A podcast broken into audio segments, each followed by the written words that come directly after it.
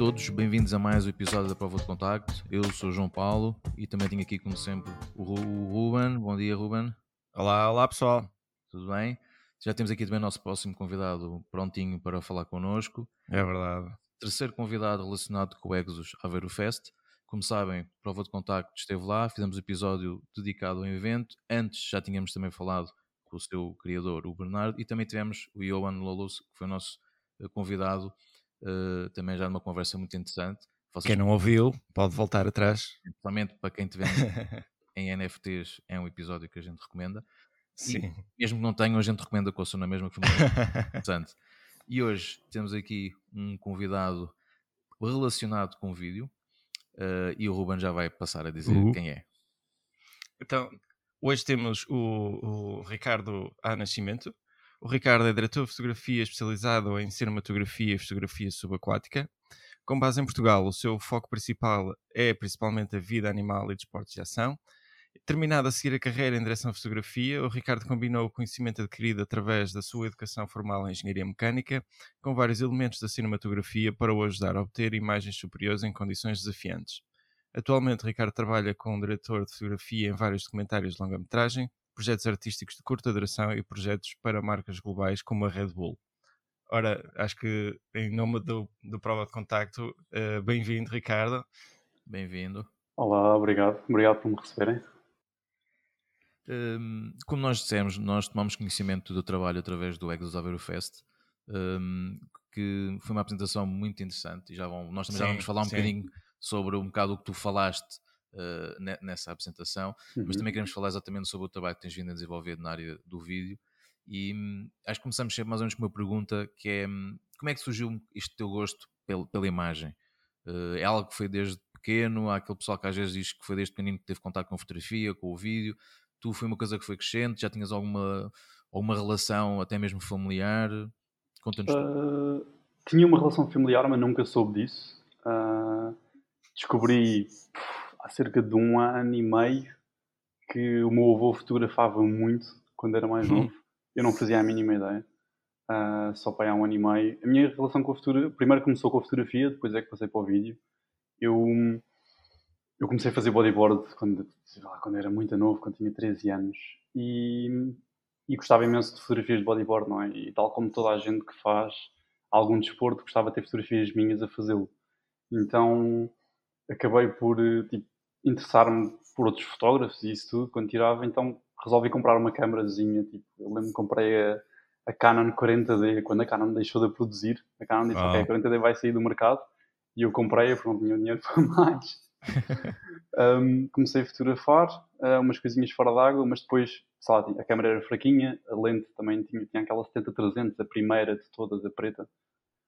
Pá, fraquíssima, então não conseguia e eu ficava um bocado frustrado porque estava ao lado de outros fotógrafos e eles com material melhor, lentes melhores e tudo, as fotos dele vão ser melhores, porque ali de fora d'água não há muitos ângulos.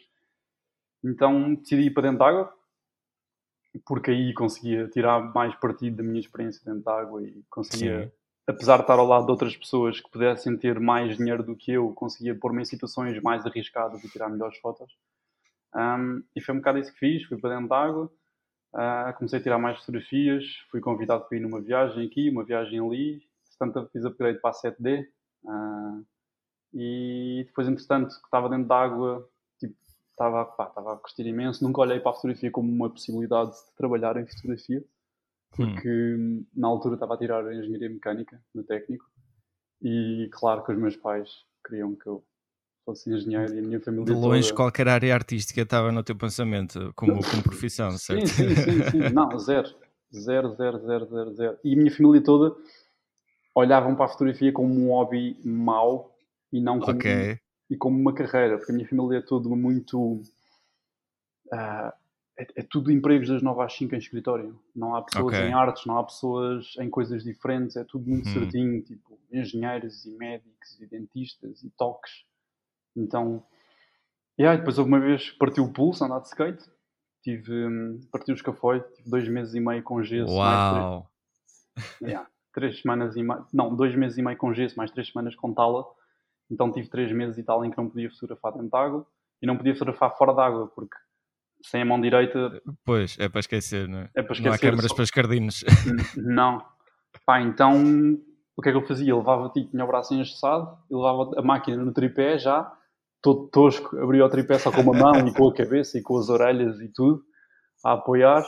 Um, pá, e carregava no botão com a esquerda e pegava no tripé com a, com a esquerda também. E, pá, fiz um vídeo assim, um vídeo inteiro assim.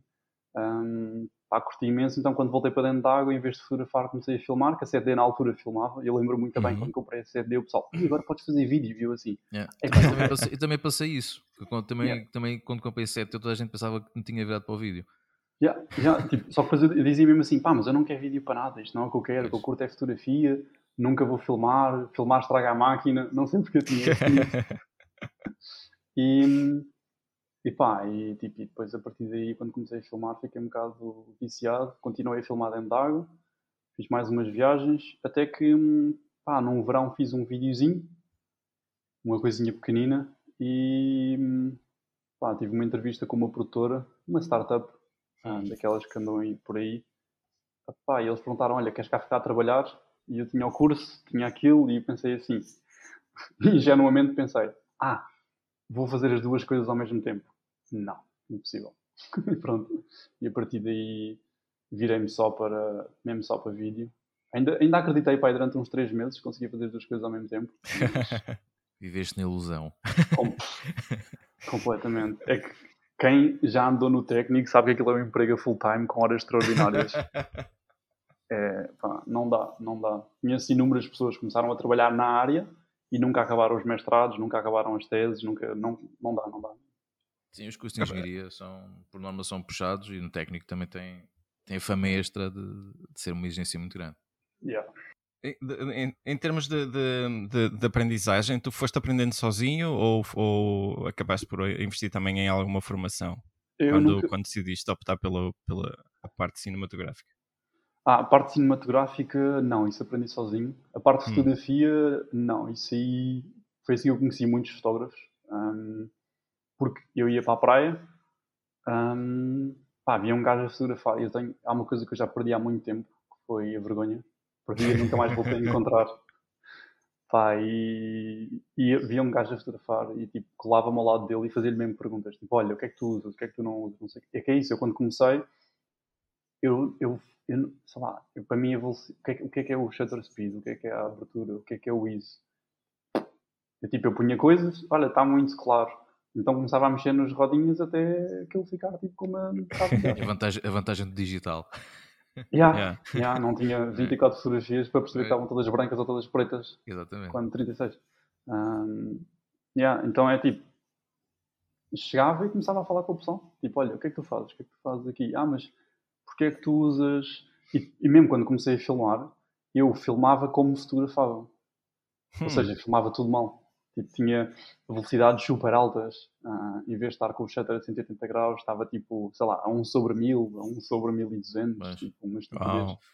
É que, de cima, começaste logo a querer fotografar coisas que são complicadas, né? Desportos aquáticos e fins. Sim, sim. Não, sim. não, não é fácil. É, é assim, não é fácil estar no sítio certo, mas os settings não podem variar muito. Sim. Porque tu sabes que tens de ter o shutter altíssimo. Sim, ou seja, sim, sim. 1 sobre 1000 é o mínimo. Sim. Um, e depois estás limitado só pela máquina que é o ISO é o mínimo que tu puderes pôr, mas a abertura também não podes estar a fotografar com F4 porque pá, são coisas que mexem muito rápido, então a probabilidade, pá, eu diria que a maior dificuldade do pessoal que fotografa dentro da água, além do posicionamento, é as fotos estarem focadas. É, tipo, é uma é. cena de, mesmo. E isso difícil. é para quem, para quem trabalha fora da água, porque dentro da água a coisa é um mundo completamente diferente. Sim, é um não é? bocado. É? Dentro da água estás. Casa da luz, estás muito mais limitado em termos de luz. Ah, eu, uh... eu, não diria a luz, eu diria a colocação, onde é que tu estás, é o mais, é o mais difícil de, de hum. prever, porque a, verdade é, tu tens de estar no sítio certo quando a onda vem e o surfista Sim. tentar fazer a coisa certa na altura perfeita da onda. Então é tipo, há ali muitas coisas que têm de se conjugar ao mesmo tempo para fazeres uma boa foto. Então Yeah. Eu já estava a pensar, já, já estava a fazer um bocado a ponteira para o subaquático. Ah, o é, subaquático. Quando, estás, quando estás fora da água é uma coisa, quando digo fora da água é a tona da água. Pronto. Sim, sim, sim. Quando vais para o subaquático, por isso é que eu fiz a referência à, ah, à, parte, à parte da luz. Eh, yeah. Uh, não é? Um, é o mais nunca, difícil. Por acaso nunca tive, nunca tive a experiência de, de fotografar desportos uh, aquáticos e por acaso gostava, gostava bastante. Tenho um certo, confesso, tenho um certo fascínio por fotografia até mais de surf. Ok, então bora. Uh, de esportes aquáticos, pois fotografia subaquática é, é, outro, é outro universo. Uhum. Um, se quiseres. E, mas o surf, por acaso, era, um, era uma experiência que gostava de, de, de ter. Quem é sabe assim, um dia. Tens, tens, tens, duas opções. Ou vais com uma fisheye e estás mesmo ali tipo, no meio da ação toda, ou metes uma 50mm e estás um bocadinho mais longe. É mais fácil, porque estás um bocadinho mais longe e consegues. e não tens de estar mesmo, mesmo, mesmo em cima do pessoal e das ondas e levar com as ondas na cabeça e a ser enrolado e isso tudo. Um, ou então tens a outra vertente que é estás um bocadinho mais longe, metes uma 50, uma 85. Ou então estás ainda mais longe, não é? metes uma 70, 200, estás na areia, é ver umas, é umas cervejas e quando tiras umas chapas. Sim, sim. Também há 70, quem faça isso, não é? 70, 200 não dá, mas uma 400, já uma 100, 400 um duplicador, já, já com duplicador. Pronto, pronto. Então, sim. Uh, mas sim. Não, mas caso é uma coisa, quem sabe, um, um dia. Eu, eu, por acaso, este ano vou, estou a contar a ter uma, a minha primeira experiência de surf. Fizeram okay. uma oferta de malas de surf um, vai ser para, para, para engolir pirulitos, mas tudo não, bem. Vamos lá fotografar. Lá. o, João, o, João, Paulo aqui ir em 10 frames. Yeah. Pá, mas, mas vai, é tipo, é um, é capaz, já fiz muitos desportos. Eu comecei com bodyboard, agora por acaso comecei a fazer surf pá, há um ano um, também. Pá, vai. É dos poucos dentro da água, é dos desportos que eu, pá, eu não deixo de fazer mesmo. É aquela coisa que sempre ficou ao longo da vida sempre faço e vou continuar a fazer. É muito, muito, muito. Pode ser, olha, pode ser que, que comece. Portanto, vou ter essa primeira experiência um, e quem sabe. Mas sim, mas também gostava de experimentar a fotografar o surf, que dá imagens bastante, pá, bastante impactantes mesmo. Yeah.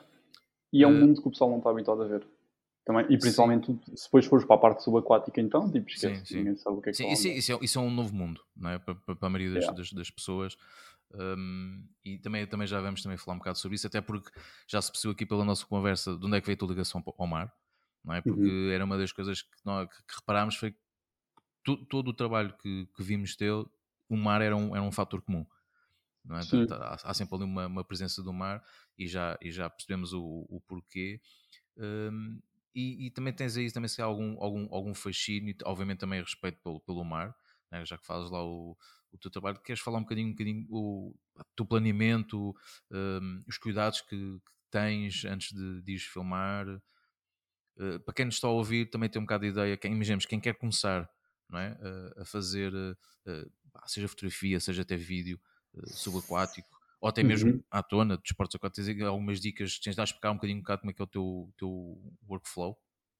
Pá, sim, é assim, o primeiro sítio é escolher onde é que vamos filmar, quer seja à superfície e surf bodyboard, quer seja debaixo d'água, saber onde é que vamos filmar é super importante, uh, porque isso limita tudo o resto. Isso limita, sei lá, a que horas é que vamos para apanhar a melhor luz, a que horas é que, tipo, quando é que chegamos lá, quando é que não chegamos. Assim, a parte mais importante de todas pá, é, a pessoa, é a pessoa estar à vontade dentro d'água, porque é esse o respeito que, que estavas a falar sobre o mar, é no dia que nós não tivermos esse respeito, é o dia que, que acontecem os acidentes. E é assim, é isso, é, é, super fácil acontecer, porque quando uma pessoa está dentro da água e principalmente debaixo da água e, e a levar com ondas, e, e, mesmo que seja só filmar tipo no fundo, peixinhos e etc., vem uma corrente, vem não sei o quê, nós não conseguimos lutar contra, não, não existe isso, isso não, não acontece. Ah, nós somos ali um passageiro no autocarro e é fácil perder o controle e acho que é importante frisar isso uh, porque não temos uma prancha, não temos nada e depois temos aquela aquela pressão extra de estarmos com o material, não é? Que é o nosso material e não queremos que se estrague e ficamos logo mais nervosos e isso tudo. Uh, isso é a segunda parte onde eu vou passar. Mas ter respeito pelo mar, noção das nossas limitações, que é super importante. Tipo, uh, Nunca ir sozinho também, não é? Pode... eu, também, eu diria, tipo, sim, 100%. Eu fiz isso 300 mil vezes um, contra mim, mas façam, façam o que eu digo, não façam o que eu faço. faço yeah. Porque, pá, não ir só. É assim, se formos fotografar surf e bodyboard, ou assim, tipo, esportes dentro de água, nunca vamos sozinhos porque vamos sempre fotografar alguém. Mas já fui muitas vezes fotografar só ondas e isso aí ia sozinho, porque às vezes é assim, se nós estivermos à espera de outras pessoas para fazermos sei lá, os nossos sonhos acontecerem e as nossas coisas acontecerem, pá, podemos parar sentados, realisticamente. Por isso eu acho que o mais importante aqui é, tipo, é sentirem que estão dentro do vosso limite. Não diria zona de conforto, porque ninguém está confortável, realisticamente, a fazer isto. Uh, mesmo depois de passado vários anos, eu, boas vezes, não estou confortável, mas isso é uma sensação que eu gosto. O facto de estar desconfortável dentro da água quer dizer que estou um bocadinho tipo, Ia, será que eu devia estar aqui? Deixa-te é um, um bocadinho mais atento.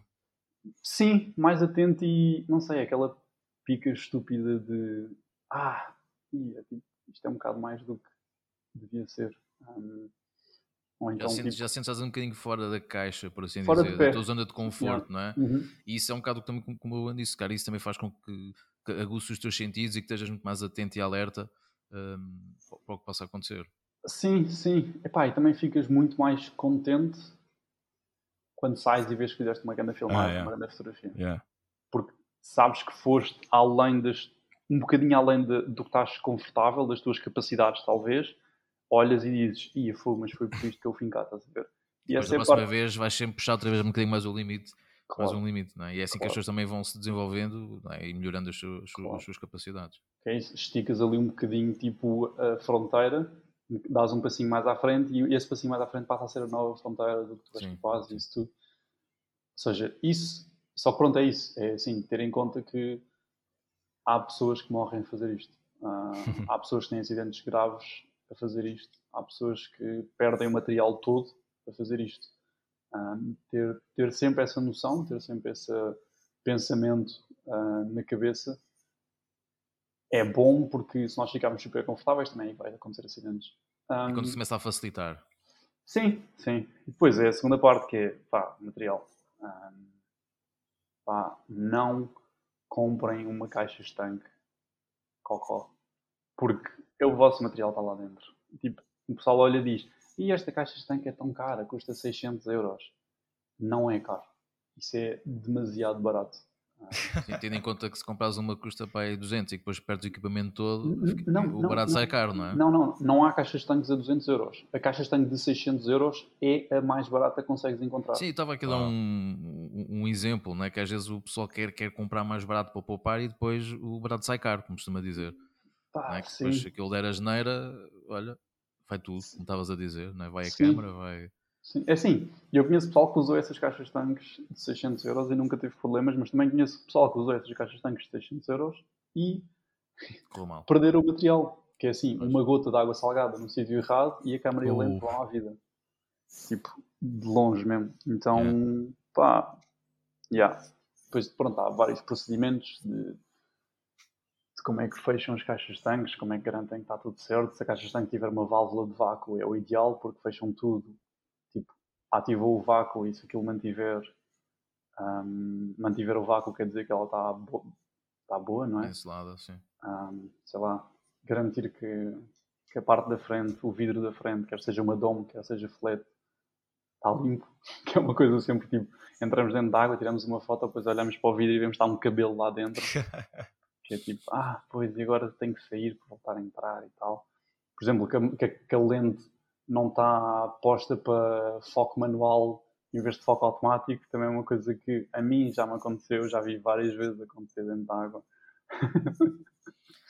uh, depois o pessoal chega, chega tipo, porque é isso, tu tens de entrar dentro da água, tens de remar lá para fora, o processo de tirar a, caixa, a máquina da caixa de tanque. Mas é tempo que se perde também. Não, não, é, é demoroso, porque tu idealmente tens de lavar a caixa de tanque primeiro com água doce e depois abri-la. Uh, Pá, às vezes é isso, esse processo. Entre, entrar, sair, voltar a entrar, é tipo 45 minutos. Uau! Yeah, fácil, né? Portanto, tens ali quase uma, uma espécie de checklist tipo, antes de entrar no mar, sim, sim, verificar sim, tudo, que está tudo direitinho. Yeah, yeah. É super importante. Tipo, e fazer isso mecanicamente. E sempre que estás a fazer isso, nunca há nada que possa distrair. É tipo, estás ali a fazer aquilo e tipo, ah, pessoal, tudo o que está a acontecer à volta a quase que apagas um, e pronto, e à medida que o material vai ficando cada vez melhor, as coisas vão ficando cada vez mais complicadas, mais demoradas e mais sérias. Já começo a sentir mal de tratar mal a minha GoPro. ah, pronto. então levas uma GoPro, que é tipo, é só levar para dentro da água e ela safa yeah. sempre. Ela aguenta sempre. Yeah. E... Essa é mais ou menos. Uh, tens assim, por exemplo, ou, ou para quem, quem nos está a ouvir que também agora esteja ficado curioso em experimentar, tens assim algum equipamento inicial que recomendes ou que achas que seja básico? É tipo, pá, isto, isto é o mínimo dos mínimos para, para começares a fazer uh, fotografia ou vídeo uh, dentro da água? Epá, ou seja, tu, tu, quando começaste tinha, foi com a 7D, certo? Não, com a 40D. Com a 40D. Yeah. Pode ser, pode ser uma boa opção. Pá, se conseguir encontrar uma, já, já mesmo, mesmo que usada. Sim, sim. É assim, pá, eu diria que é isso. Em termos de corpo, é assim, qualquer corpo dá para pôr numa caixa estanque hoje em dia. Um, pá, depende um bocadinho. Se quiserem fazer fotografia tipo ou vídeo de surf, tem aquelas duas opções, que é ou vão para uma, sei lá, uma fisheye para, para fotografia. A fisheye para o vídeo não é fixe. Uh, uma fisheye para fotografia para estarem mesmo tipo, lá em cima da ação e isso tudo, ou uma 50mm para estarem um bocadinho mais longe, ou então vão para uma 22, 20, 25mm, uma, uma fixa, e estão ali tipo no meio termo. Uh, mas é isso, mais do que 50 pá, eu nunca usei, uh, não sou grande fã. Mas é isso, tipo, qualquer corpo com uma dessas, uma dessas distâncias focais, dependendo do que é que preferem. Se forem, se querem fazer fotografia mesmo subaquática, pá, isso é tipo o mais wide possível, porque nós temos, sei lá, principalmente aqui em Portugal, temos muitas partículas hum. uh, em suspensão dentro da água e, sei lá, quanto mais perto tivermos, menos partículas temos, não é? Quanto mais perto tivermos do que queremos filmar. E depois também há aquela parte de que a água filtra muito os vermelhos, os, os, laranjas e os amarelos, então quanto mais perto tivemos, temos, essas, temos acesso a estas cores. Um, porque é isso, a partir dos 7 metros já não existe amarelo, nem laranja, nem vermelho. Então hum. estamos aí meio limitados com isso. E pronto, em Portugal temos águas, não temos água super limpa, então a partir dos 7 metros normalmente já está um bocado escuro. Yeah. E depois, entretanto, pá, caixas tanques, é isso tem aquela opção mega low cost que eu não recomendo. Um, pá, depois tem aí várias tipo marcas diferentes. Tem uma marca portuguesa que é muito fixe, uh, chamada. Um, fogo, como é que é? Agora esqueci. Espera aí. Uh, Se lembras entretanto. Eu, pois é, depois digo Mas temos, temos uma marca portuguesa pá, que faz. Que faz faz caixas de tanques. E, mas já, eu depois tenho, tenho, tenho de usar o, tenho de usar o contato. Sim, partilhas esse, esse contato, nós depois metemos no, no, no post e na descrição uhum, do claro. vídeo. E por cima, é uma marca portuguesa, melhor ainda, não é? Yeah, assim, é isso, apoia, é. apoia o que é nosso. Eu acho que, eu acho que é Water Solution Housing. Yeah, é isso. Hum. É da Ericeira.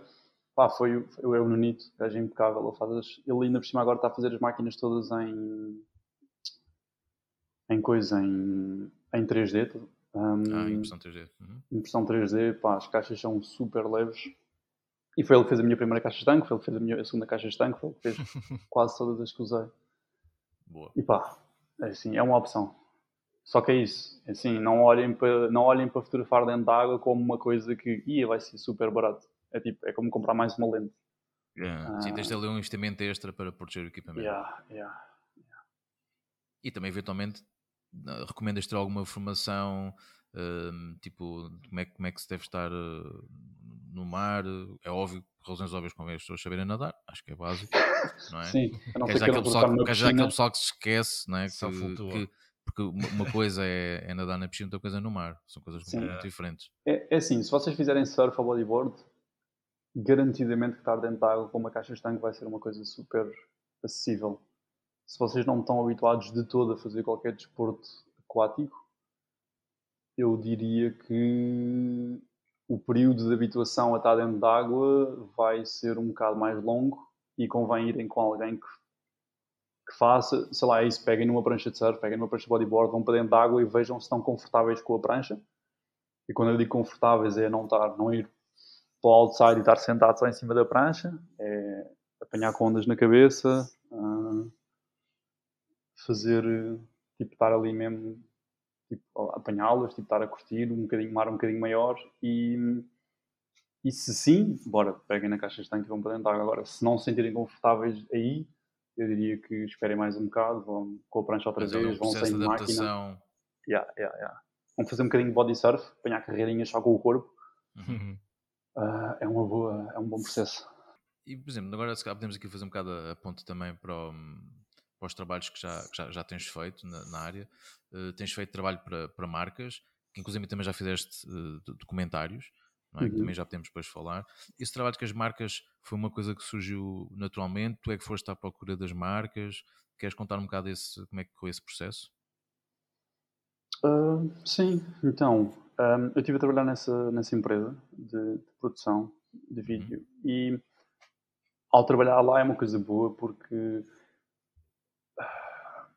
vês como é que outras pessoas trabalham, que eu até então nunca tinha trabalhado assim com marcas diretamente. Então vês como é que o pessoal trabalha, o que é que, que, é que, que, é que o pessoal faz, como é que eles lidam com os problemas que surgem entretanto.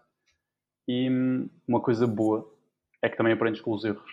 Uh, é mais fácil aprender com os erros dos outros do que com os nossos, porque tipo vemos, por exemplo, o que é que às vezes o que é que não se deve fazer ou o que é que se deve fazer. E depois a primeira coisa para as marcas nos contratarem é elas saberem que nós existimos, não é?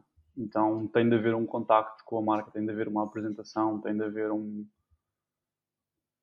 algo que diga, olha, eu existo e isto é o que eu faço. Um, na parte do isto é o que eu faço, é, sei lá, se vocês quiserem futura, se vocês quiserem uma carreira à fotografar surf, vocês têm de mostrar a alguém fotografias de surf. Sei lá, fotografia, vídeo e design, talvez são as três áreas em que tu tens de provar que consegues fazer alguma coisa antes de alguém te contratar para fazer essa tal coisa. Yeah. Ou seja, se eu quiser fotografar carros, eu tenho que pegar em carros e tenho que fotografar carros e tenho que mostrar a alguém que sei fotografar carros. Eu não vou dizer assim, olha, eu fotografo muito bem comida, mas, mas também sei, sei fotografar carros, por isso se, contrata, se quiseres contratar-me, contrata-me. Não vai acontecer. Então, é isso. É, se quiserem filmar desportos de ação, eu fiz um, uma espécie de showreel com desportos de ação. Mostrei várias marcas diferentes. Uh, e passado uns meses tive uns contactos. Passado outros foi passado uns anos, outros nunca tive. Ah, mas isto é espalhar várias sementinhas. Claro regá-las de vez em quando e sem Ou seja, sementes. Apostaste, apostaste em criar o teu próprio portfólio, não é? Sim, Para depois sim. sim contactares as marcas e mostrar realmente o que já sabes eh, sim. fazer. E eu acho que não há outra maneira, a não ser que uma pessoa tenha cunhas e tenha mega contactos dos amigos ou dos pais ou assim, eu não acredito que haja outra maneira de, de fazer isso nesta área, porque é preciso mesmo mostrar o que é que somos capazes antes de antes de alguém nos contratar e, e confiar em nós para isso. Pois, até porque normalmente quando contactas com marcas, passam uns processos todos com, com, com, com, os briefings e portanto tudo o que já tem, já, já ali uma ideia MTG já está pensada, portanto não sei, já tem que ter ali já algum, algum conhecimento para conseguir trabalhar com esse com, dessa maneira, não é? Portanto, não Sim. ser só uma maneira assim um bocado anárquica, tipo, ah não, metes na água e, e filmas à vontade. Normalmente nunca não, é, acontece. É bem, nunca acontece. nunca acontece. Portanto, e as pessoas têm que se habituar. Exatamente. Yeah. E há, e há uma coisa que nós temos de nos mentalizar que muitas vezes quando começamos é um bocado estranho, que é o vídeo não é nosso. Ah. O vídeo é do cliente. Pois. Todas as decisões que o cliente tomar, um, quer nós achemos que fazem o vídeo ficar pior ou não, nós podemos dar a nossa opinião, mas se o cliente quiser aquela decisão, é aquela decisão que, que faz, porque é isso, o vídeo não é nosso. Muitas vezes o pessoal esquece dessa parte. Que ah, nós estamos ali para servir um propósito, não para fazer uma coisa que nós gostamos. Então, yeah, cumprir os briefings, cumprir o briefing, ser profissional e, e, ser flexível, acho que são as três coisas que mais. Não são o que nos vão ser. Nós não vamos ser contratados por isso, mas vamos ser chamados outra vez por causa dessas três coisas. Então, se há para uma boa dica para a malta que queira começar, hum, eles próprios, quando querem fazer as suas coisas para criar portfólio, também já começarem a pôr um bocado esse modus operandi nas suas coisas, né? começar já a, a trabalhar com um briefing, para não é? a criar ali já uma metodologia, um, que acho que poderá ser o ideal. Não é? Que é quando depois fizer uma transição, se tiverem necessidade de contratar com, com marcas, já estarem habituados a essa maneira de trabalhar e não apenas de, olha, vou para a água e, e, e seja o que Deus quiser. Sim, isso é uma maneira, imagina, tipo, ok, está um dia um bocado mais tipo, as condições não estão tão boas. E pá, ok, então olha, hoje está tudo nublado, então bora fazer, bora tentar sair dentro da água com esta e esta fotografia para, para representar, para representar o, o, mood que está hoje. Um, acho que isso é super importante, porque é isso. Tipo, muitas vezes nós queremos filmar com as melhores condições possível, sei lá. Uh, claro que nós temos de tentar fazer tudo com, com, com, as melhores condições, não é? Possíveis imaginárias. É, ok, de manhãzinha, quando está a melhor luz, o vento está mais certinho, as ondas estão boas, só que as filmagens estão, estão planeadas para aquele dia, para aquela hora, e muitas vezes nós não temos margem.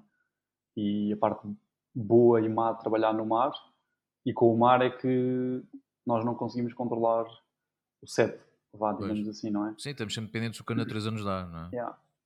Então é assim, é isso, ter essa flexibilidade de, ok, as condições são estas, mas nós temos de sair daqui com esta e esta fotografia. Ok, então bora, tipo, isso pode ser uma, isso é uma, isso é um bom, uh, um bom, um bom plano para ter quando, quando vamos tentar fazer alguma coisa assim, porque às vezes nós temos de fazer é isso, o cliente vai nos pedir, tipo, ok, isto tem de acontecer, as condições não estão lá de todo, mas tem de ser feito. Então, sei lá, é um teste mesmo. Olha, vamos, vamos encarar isto como um teste e ver se. Tem que dar a volta por cima. Yeah, é isso mesmo. Acho que pode ser, pode ser muito boa, boa, boa transição para, para também nos falarmos um pouco sobre, sobre este, este teu projeto e da, da Doc6, do, do Água Negra. Uhum. Como, é, como, é, como é que surgiu esta, esta viagem inicial? Já, já, já estava pensado a ideia de ir para lá e fazer, fazer um, um documentário?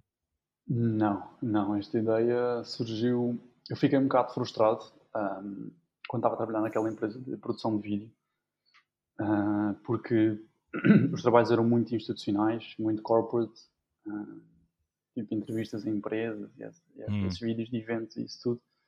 Então, e também estava a ser pago muito mal. Então decidi sair. Mas eu acho que isso é uma coisa boa. Acho que todos nós temos de passar por um emprego Sim. em que recebemos mesmo mal para percebermos que é aquilo que não Sentir, queremos. sentir, não é? Yeah, eu acho que é bom, acho que é bom levarmos assim tipo uns calduços para depois tipo, percebermos, ok, eu tenho que fazer alguma coisa diferente para não estar aqui. Um, então saí, um, eu tinha um amigo meu, que, é, que era o David Ochoa, que ele tinha passado pelo mesmo processo há pouco tempo. E quando estava a pensar sair, fui falar com ele e não sei o quê, e ele já filmava dentro d'água, debaixo d'água. Um, e também fazia nós conhecemos através de um amigo em comum, que era o, Malvas, porque eu, eu fotografava muito com, com o Malveirão uh, e ele estava a fazer um vídeo sobre ele. Então ele começou a filmar, eu, eu estava a fotografá-lo, depois passei a filmar também e juntámos umas imagens para fazer uns vídeos e anos mais tarde é isso, isso aconteceu, fui falar com ele a dizer, pá, pois já passaste por este processo, eu não sei bem, não sei o quê, blá blá, e depois saí, saí da empresa e estava a falar com ele, ok, olha, bora fazer um vídeo sobre caça submarina, e estávamos a pensar a fazer um mini vídeo, uma coisinha aqui em Portugal e não sei o quê. Uh, e depois um dia estávamos em estávamos em Carcavelos, íamos surfar, mas as ondas estavam más, então ficámos cá fora a falar. E eu já tinha estado em Cabo Verde, ele também já tinha estado em Cabo Verde.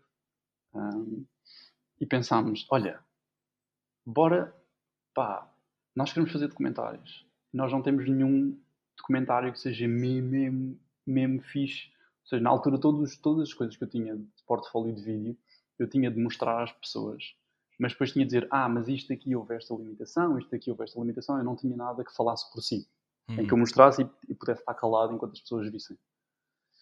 E ele também não. Então foi mais ou menos tipo, olha, bora tipo, sei lá, bora a Cabo Verde, nós temos, já tínhamos umas imagens de lá, bora a Cabo Verde filmar um documentário e vamos fazer uma coisa meio muita power, que seja o melhor documentário que conseguimos fazer e serve de portfólio para o resto.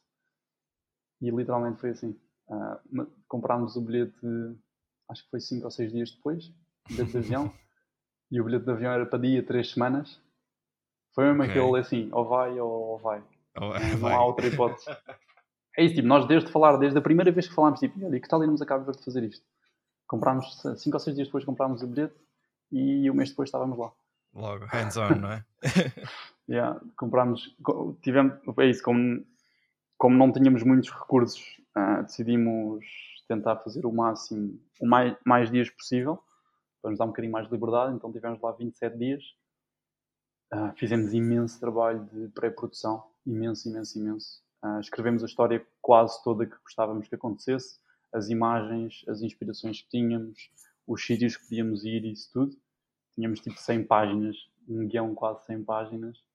Uh, pai, foi mesmo tipo, olha, bora dar tudo o que temos aqui E demos mesmo tudo o que temos, não conseguimos ter dado mais. Eu acho que perdi 7 quilos ou 8 quilos enquanto estava lá. 7 quilos enquanto estávamos a filmar. Porque nós passávamos o dia dentro de água, passávamos o dia de um lado para o outro. Nós não almoçamos. Eu sei que nesses dias todos almoçámos um dia. O resto Uau. só tomávamos o pequeno almoço e jantávamos. Porque passávamos ou o dia dentro de água ou o dia a filmar tipo não sei onde. E onde nós estávamos não havia restaurantes. Nós estávamos numa aldeiazinha de pescadores uhum. em que pá, eles tinham uma mercearia que é antiga o suficiente uh, para tipo, tu podias comprar cigarros à unidade quando querias comprar azeite. Levavas uma garrafa de plástico e eles enchiam o azeite até onde tu querias. Uh, é dessas, dessas mercearias e eles não tinham comida, eles tinham legumes ou tinham umas bolachas, tipo as nossas areias. Sim. Uh, então era isso que nós comíamos ao pequeno almoço, comíamos areias e ao jantar apanhávamos, co cozinhávamos alguns legumes que eles tinham lá com o peixe que tínhamos apanhado durante o dia. E pá, e é isso. Só que depois os barcos são todos aqueles barcos de madeira, aquelas chatas de madeira tipo de 6, 7 metros, com um motorzinho de 8 cavalos ou de 15 cavalos, se tivéssemos short pá, não há, tipo, sei lá, está calor, não há frigoríficos, isso não existe. Tipo, nós tínhamos falhas de energia de 7, 8 horas por dia. Nós não conseguimos guardar peixe para o dia a seguir, não conseguimos fazer comida para o dia a seguir. Não tínhamos pão, não tínhamos, tipo, sei lá, não há frigorífico, não tens fiambre, não tens queijo, não tens nada, não tens nada para comer. Então nós comíamos bolachas durante o dia, só que como é bolachas só pequeno almoço? Comes bolachas durante o dia, passado 3 dias fartas das bolachas. Então, já. Yeah, Tipo, era pequeno almoço e jantar. Comíamos que nem uns animais ao jantar. E pronto, e depois chega ao final do mês, a tua mãe vê-te no aeroporto e diz assim: O que é que aconteceu? yeah, mas demos tudo ali, fogo, não deixo, não, não. E é isso, como é, assim, como é que nós... a, população local re reagiu à, à, vossa presença? Pá, acho que é assim, incrível. É assim, não sei se algum de vocês já foi a Cabo Verde, mas ser não, português em Cabo não. Verde é uma experiência muito louca. Hum. Porque sei lá, eles basicamente tornaram-se independentes contra a vontade deles. Eles fomos nós que um, proporcionámos a independência, um, porque eles não queriam separar, não queriam tornar-se independentes. Não houve uma guerra como as outras colónias, as ex-colónias antigas. E pá, uma coisa boa de Cabo Verde é que toda a gente em Cabo Verde ou tem alguém, alguém da família a trabalhar em Portugal, ou já trabalhou em Portugal, ou, ou alguém da família que já lá teve, ou eles próprios já lá tiveram, e, e aconteceu, por exemplo, nessa mercearia, nós estávamos a comprar o pequeno almoço, e, está um senhor atrás de mim, e ele pergunta-me, ah, então vocês são de Portugal? E eu assim, sim, sim. E eu assim, ah, onde é que tu vives? E eu, ah, em Lisboa. E ele diz assim, ah, eu, eu vivi, eu, tive, eu voltei há, tipo, 3 ou 4 anos e vivi em Passo Arcos. E eu assim, ia, a eu, eu, eu, vivo, eu vivo em Porto Salvo. E Porto Salvo e Passo Arcos são nem 5 minutos de distância um do outro, é, tipo, é, são as freguesias vizinhas. E é tipo, isto é, estás numa aldeiazinha de pescadores, no meio do nada, numa, nessa mercearia, e tens pessoas assim. E o pessoal abre mesmo a porta. Abre mesmo. E quando eu digo abre a porta, é. Pá, posso contar uma história que foi incrível. É assim, é, nós estávamos no, no segundo dia lá. Um, o primeiro dia chegámos, foi só a chegada. E nós no primeiro dia conseguimos ir para um, para um hotel. Só que o hotel, como, como aquilo é época baixa, eles, eles fechavam a cozinha. Então nós não tínhamos, chegámos ao final do dia, nós até levámos uma grelha, na nossa ingenuidade, a dizer assim: ah, vamos fazer tipo um churrasco. Só que eles não têm árvores, então não há madeira. Ah. E não há carvão. então é tipo, ok, pronto. Então são nove da noite, eles lá jantam super cedo, eles lá jantam tipo volta das sete, seis, sete.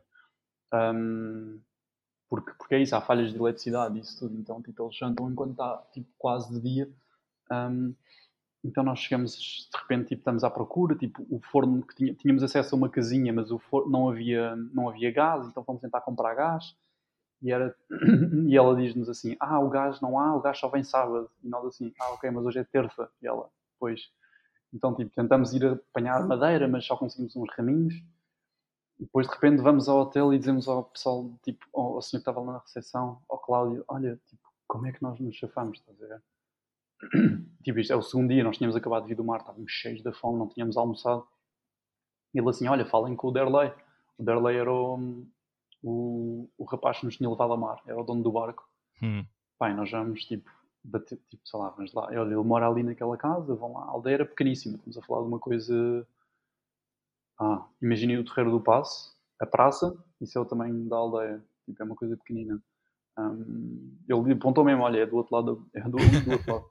Uh, nós fomos lá, tipo, olha, Derlei, pá, eu sei que lá, é um bocado chato, nós estamos aqui a interromper, não sei o quê, mas gostávamos de.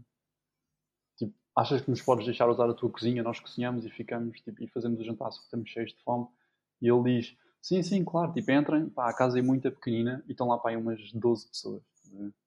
E nós assim, e eu, tipo, ok. Ele assim, ah, então olha, vamos tipo, cozinhar. Ele assim, não, não, não, deem, tipo, ah, eu peço à minha mulher para fazer para vocês, nós ficamos aqui a falar.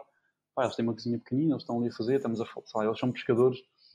Nós estávamos lá para pescar, tipo, trocas aquelas histórias do mar, tipo, eles todos uhum. com cicatrizes daqui, olha isto aqui, yeah. apanhar este peixe, isto aqui foi, o que é que vocês já viram, o que é que não viram, estamos ali a trocar, de repente, tipo, eles servem-nos o peixe, pá, grande peixinho, estamos ali a comer com eles, e, e, de repente é assim, nós somos quatro pessoas, nós invadimos ali um bocado uh, o espaço deles, não é? E de repente ele, nós dizemos, sei lá, acabámos de comer e dizemos, olha, tipo, pá, então olha, se calhar vamos andando, não queremos tipo, estar aqui a atrapalhar. Ele assim, ah, não, não, fiquem fiquem que agora veio o bolo. E nós ficamos tipo, ah, ok. Então ele traz um bolo com 10 fósforos. E, sei lá, é o décimo aniversário do filho dele. É. Uau. E ele conheceu-nos nesse dia e abriu-nos a porta à no... conheceu-nos de manhã e abriu-nos a porta à noite. Quando nós dissemos, olha, temos fome e gostávamos só de cozinhar, ele abriu-nos a porta e disse: Ok, entrem na boa. E parou o aniversário do filho, fez, fez comida para nós, deu-nos de comer e convidou-nos ainda para estarmos lá quando cantávamos os parabéns ao décimo aniversário do filho. E isto é o segundo dia da viagem. Yeah. E tu dizes assim: Se eu tivesse um filho e alguém que eu conhecesse nessa manhã me perguntasse se eu podia entrar quando estava a celebrar o aniversário do filho, será que noutro país qualquer ou outra pessoa qualquer nos tinha convidado a entrar e partilhar isso connosco? Yeah. Tipo, eles não têm, eles não têm dinheiro para, para velas, tá são 10 fósforos. Isso, isso são as velas do Wolf. E pá, isso, acho que isto vos pode dar mais ou menos uma ideia do quão bem recebidos fomos lá. Um, pá, sei lá, não sei se. Não, nós não fomos à praia, a capital. A praia, claro que assim como qualquer capital, tem mais problemas de tipo, mais gente, mais, mais, mais pessoas e é em 100 pessoas há sempre uma má, não é? Uh, nós ali não sentimos, pá, não sentimos muito isso. Uh, foi mesmo, pá, fomos muito bem recebidos, todo o pessoal impecável, fazes, consegues falar com toda a gente, porque toda a gente fala, claro que eles falam entre si, falam crioulo, mas todos eles falam português super bem um, ah, e percebem tudo e pá, é, é uma experiência do caraças. Até a própria relação deles com o mar deve ser muito diferente. Não é? Ah, é assim, eles, são, eles, eles vivem numa ilha, não é? é? Eles lá, tipo, sei lá, não, eles não, por exemplo, um dos pescadores, um dos melhores pescadores que eu já vi, que era o Derley, que, vinha, uh, que era o. Uh, Sim, o Derley, tipo, ele vinha connosco no barco e ele não sabia nadar, mas é um dos melhores pescadores que eu já vi na vida. Uau! só, que, só que é isso, só que a experiência deles é, sei lá, eles fizeram aquilo a vida toda e eles estão a trabalhar com material muito mau. Sei lá, eles, eles, eles usavam pregos virados, tipo, eles dobravam pregos para usar como anzóis às vezes. Eish. Yeah, eles estavam a pescar, mas eles não têm canas de, canas de pesca, aquilo não é demasiado, demasiado caro e não há lá, tipo, lá é tudo difícil de arranjar porque e mandar coisas para lá é difícil. Então eles enrolam a, a linha de pesca nas mãos. E todos eles têm cicatrizes gigantes nas mãos por causa disso. Porque... Das lutas que têm para apanhar os peixes, não é? Sim, nós estamos a falar de peixes, de atuns e de marlins com 100, 200, 300, Sim, é, alguns 500 Não é o carapau. Não é um carapau. Não, não estão a apanhar sardinhas nem carapaus, nem sargos. Tipo, estamos a sei lá, tirar um peixe de 200 kg dentro de água só a lutar, que é um comboio com a mão, e com uma linha que é fininha. Sim. É meio caminho homem. andado. Sim, é, é a homem é, é, meio caminho andado para, para ficares com a mão toda cheia de cortes. Yeah. Sem dúvida. E meio caminho andado para também esperar dentro de água. Também é verdade. E quando vocês vão fazer este, este, documentário, como disseste, foi uma coisa assim quase impulsiva, não é? Uh, essa decisão. Um, como é que vocês tinham a nível de, de budget? Portanto, como foi uma coisa assim muito repentina, penso que não, não tivessem propriamente tido muito tempo a pensar. Foi tudo às uh, reservas, não é? Nisso. Zero. Nós estávamos a trabalhar com tipo o fumo da gasolina só, estás a ver? É. Já é vapores. Aquilo. Nós fomos, eu lembro-me, tipo, é isso, imagina, eu, eu lembro-me que no último dia nós tivemos de decidir literalmente se almoçávamos ou se usávamos o dinheiro que tínhamos para comprar o, auto, o bilhete de autocarro para o aeroporto. Tipo, foi mesmo até a última. Nós não. Lá, para estás a ver o quão grave estava, nós levámos uma mala só com comida. nós na altura, na altura, agora já não, na altura cada pessoa podia levar duas malas de pronto para Cabo Verde. E nós levámos uma mala só com comida para poupar dinheiro. Porque não tínhamos mesmo. Tipo, não. E sei lá, eu tinha acabado de trabalhar, mas uh, tinha acabado de sair daquela empresa de produção, mas eu estava a receber muito pouco. E foi depois de uma altura, o meu cão esteve muito doente e teve que fazer várias operações X e isso tudo. E pá, não tínhamos nem. Eu, o David também não estava a trabalhar na altura. Tínhamos os nossos trabalhinhos, mas nada de especial. Então, tipo, pá, não tínhamos orçamentos. Eu lembro-me que comprámos os bilhetes de avião, que foram tipo 300 e tal euros cada um. Uh, e, e, é isso, tipo, nós não tínhamos sítio para estar. Nós, nós descobrimos lá um hotel e trocámos, e trocámos fotos, como eu estava na época baixa, trocámos fotos pela estadia lá durante 15 dias. E os segundos 15, nós ficámos lá 27 dias, os últimos dias foi tipo, ah, então onde é que ficamos outros dias? Não sei. Tipo, havemos de descobrir lá, problemas do futuro. E, pá, e olha, é ir. É ir e depois resolves lá o problema. Há uma frase que eu adoro, que é Inspiration by Desperation. Um, sei lá, a melhor forma de aprender a nadar é tirarem-te para uma piscina, porque ou aprendes a nadar muito rápido ou então vais engolir a água toda da piscina, não é? Yeah. Uh, ah, e, e, às vezes é tipo, olha, se, se meter, nós metemos essa data, tipo, ok, temos de ir até aqui porque isto é o bilhete de avião, e nós não tínhamos dinheiro suficiente para, para ir, então tivemos de trabalhar nós tivemos a fazer, nós fizemos dois vídeos uh, para conseguir juntar dinheiro suficiente para comprar um gravador de som, para conseguirmos gravar lá som, por exemplo, para conseguirmos pagar outras despesas para ir para lá. Uh, durante essas três semanas ainda fomos filmar para, para conseguir pagar as despesas para ir para lá. Pá, eu lembro-me, assim, nós em termos de budget gastámos pá, pouquíssimo, pouquíssimo, pouquíssimo. Eu acho que foi na viagem em si ah, eu consigo até ver aqui, que é ridículo. Quanto é que nós gastámos na viagem? Mas foi, se não me engano, foi, foi nessa viagem que vocês eh, prolongaram a vossa estadia lá no hotel em troca de. Nós não prolongamos, nós, nós não pagámos o hotel de tudo. Sim, mas vocês fizeram um trade-off, se não me engano, não foi? Sim, sim, trocámos fotografias, as fotografias de arquitetura do hotel inteiro por. Um... Pela estadia. Pela estadia, yeah. yeah. Está, está, está, aqui um perfeito exemplo que muitas das pessoas podem achar que não podem fazer determinado projeto por uma falta de, de budget, ou, não é? E se calhar poderá ser criativo em algumas maneiras de, de arranjar as coisas, não é?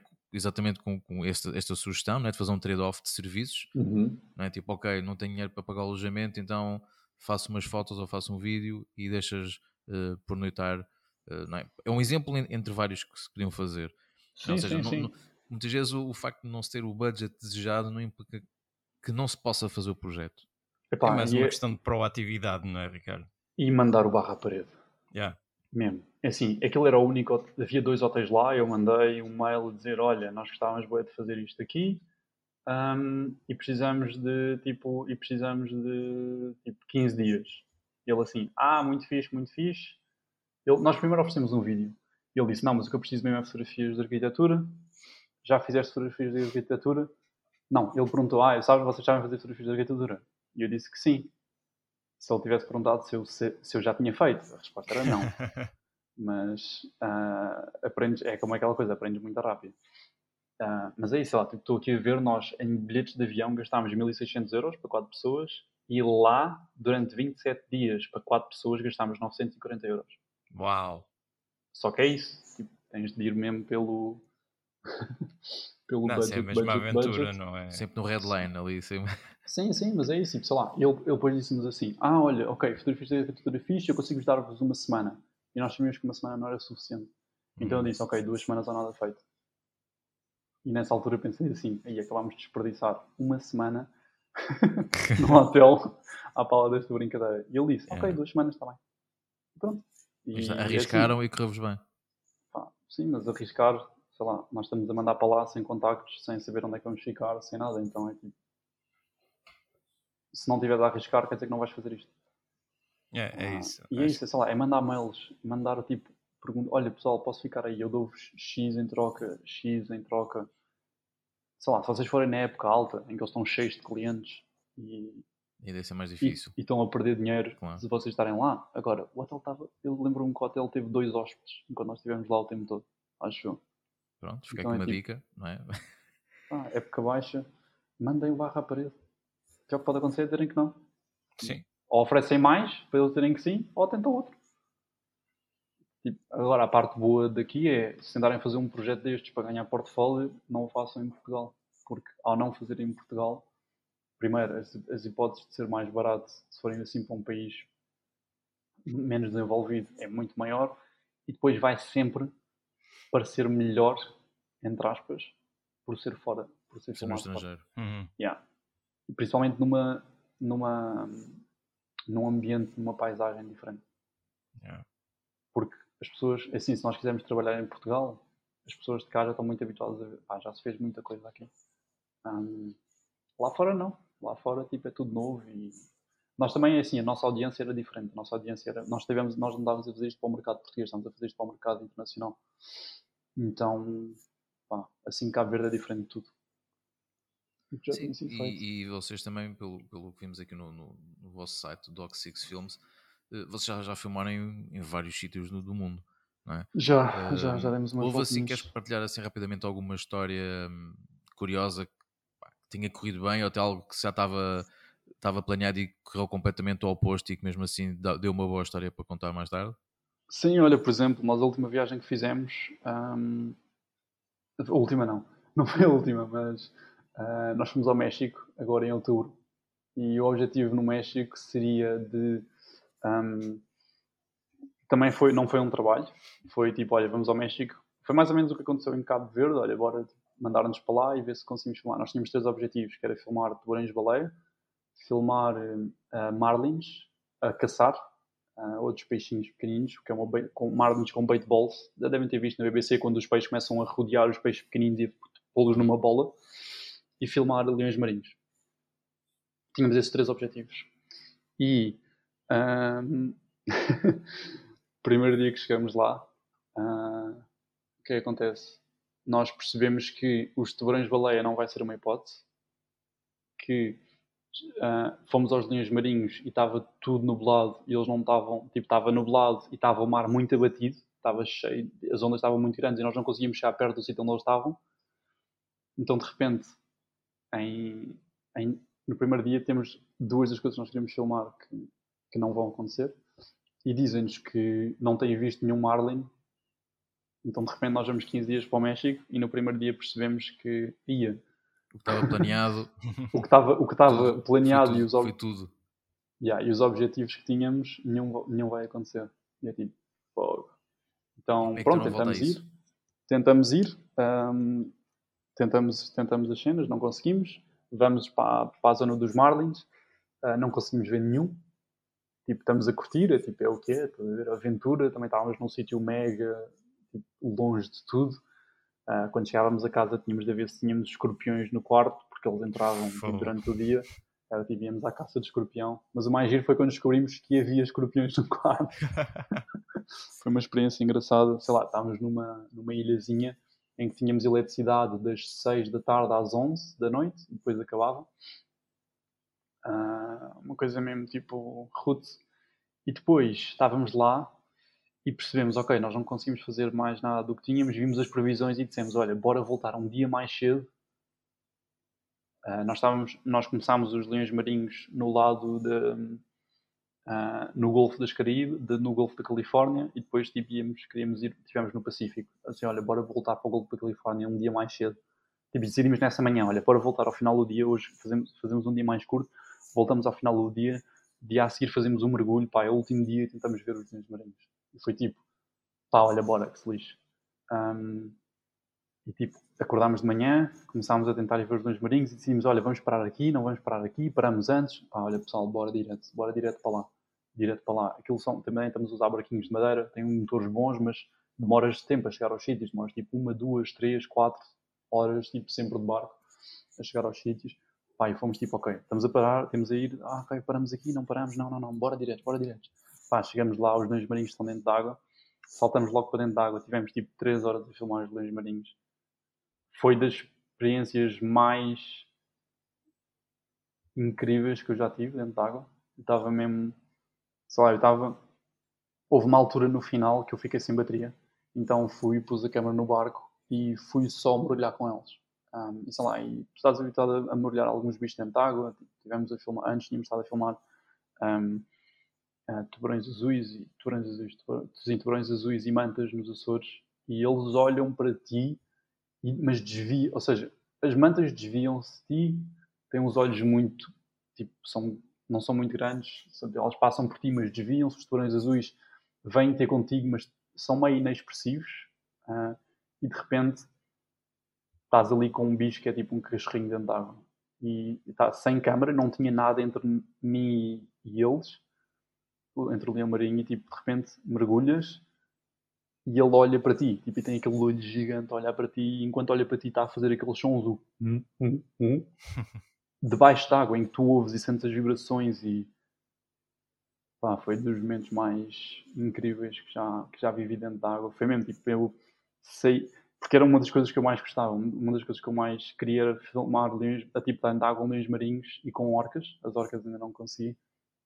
Mas a cena dos leões marinhos, eu lembro-me que cheguei ao barco e comecei mesmo tipo, a pensar, fogo, que experiência do graça, tipo, e vieram-me vieram lágrimas aos olhos até que não consegui mergulhar o resto do dia, porque depois quando eu sou tipo, vem lágrimas aos olhos, ficas com o nariz entupido, então já não consegui equalizar, não mergulhei o resto do dia, mas fiquei, sabes, super tranquilo mas com isso. É, tipo... Sim, mas tens a noção que foi realmente ali um momento único. Ah, Esquece. É? Foi tipo, não, foi, foi das melhores experiências que eu tive, uh, e é isso, e isso aí surgiu porque nós decidimos acreditar e dizer, olha, bora voltar mais cedo, bora lá mais um dia. E era o último dia, literalmente, tipo, não tínhamos mais dias a seguir a isso. Uh, nós chegámos, ao final desse dia, arrumámos as coisas e a seguir arrancámos. E viemos para Portugal.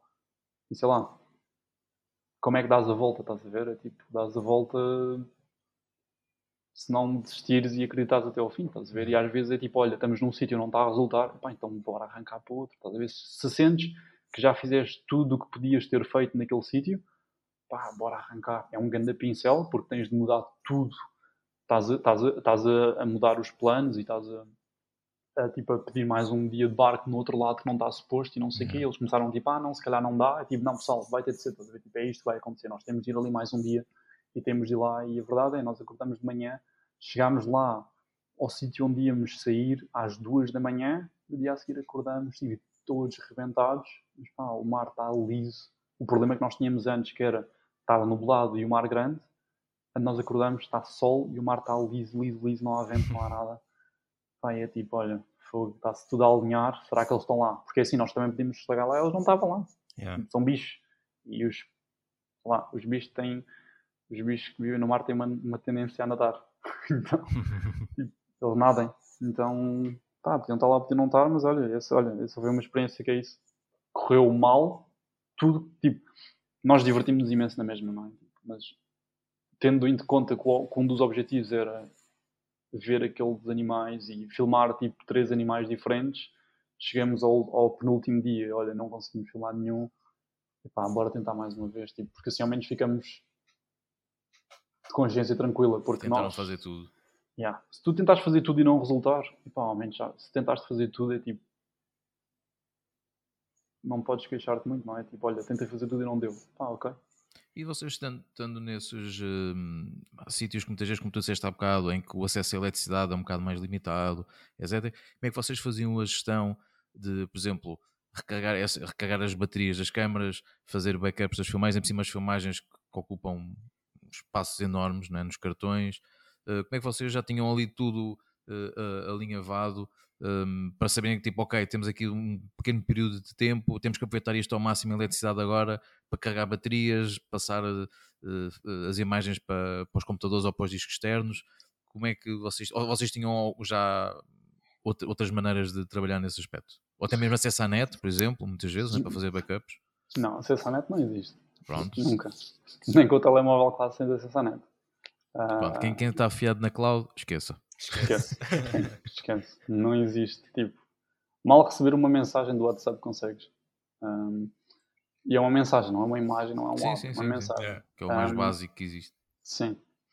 Tipo, são dois, dois bits. Ah, mas, pá, aí era chegar e assim que chegávamos era desmontar as câmaras todas, começar, pôr baterias a carregar e fazer logo, começar logo a fazer backups, porque é isso, nós estamos a fazer backups da rede, são tipo 200, 400, 600 gigas de cada vez, cada cartão, e estamos a fazer backups para dois discos diferentes, ou seja, 600 GB para um, 600 GB para o outro, em dias bons. É isso, depende dos dias. Se filmámos muito num dia, no dia dos Leões Marinhos foram 750 GB.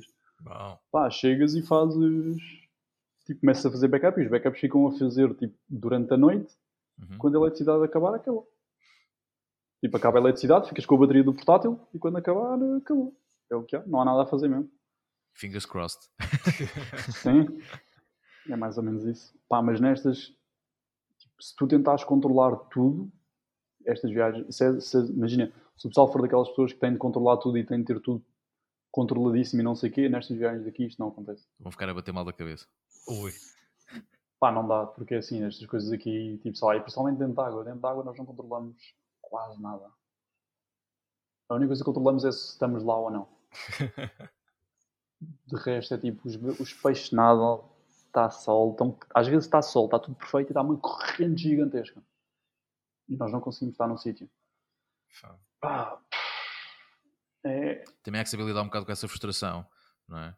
mas eu acho que a cena é, se tu fores freelancer durante dois anos, tu aprendes a lidar com a frustração. Acho que isso é uma coisa boa, porque sendo freelancer, o que é que nós temos? Sabemos que dependemos de nós, sabemos que os clientes mudam de ideias muito rápido, sabemos que os clientes também são, têm as suas, os seus dias bons, os seus dias maus, e acho que aprendemos a lidar um bocadinho com a frustração. Isso aí é só pá, um nível, um bocadinho, um nível acima, mas sei lá, também és uma pessoa que está a trabalhar, está a trabalhar numa empresa grande, das 9 às, às 5, e de repente tem de fazer trabalho de freelancer durante um mês, pá, essa pessoa não vai conseguir lidar muito bem com, com essa frustração, com essa incerteza.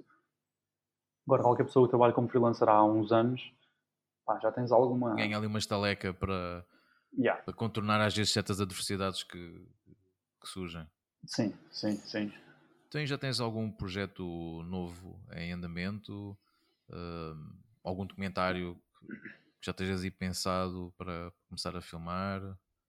Sim, nós estamos, além dos projetos que temos feito, ah, com o Red Bull e isso tudo, nós, nós temos, estamos a planear o Água Negra 2, ah, a continuação do, a continuação do 1, não é? Só que, pá, parte, parte do Água Negra, uma grande parte do Água Negra 2 vai ser na, na Nova Zelândia.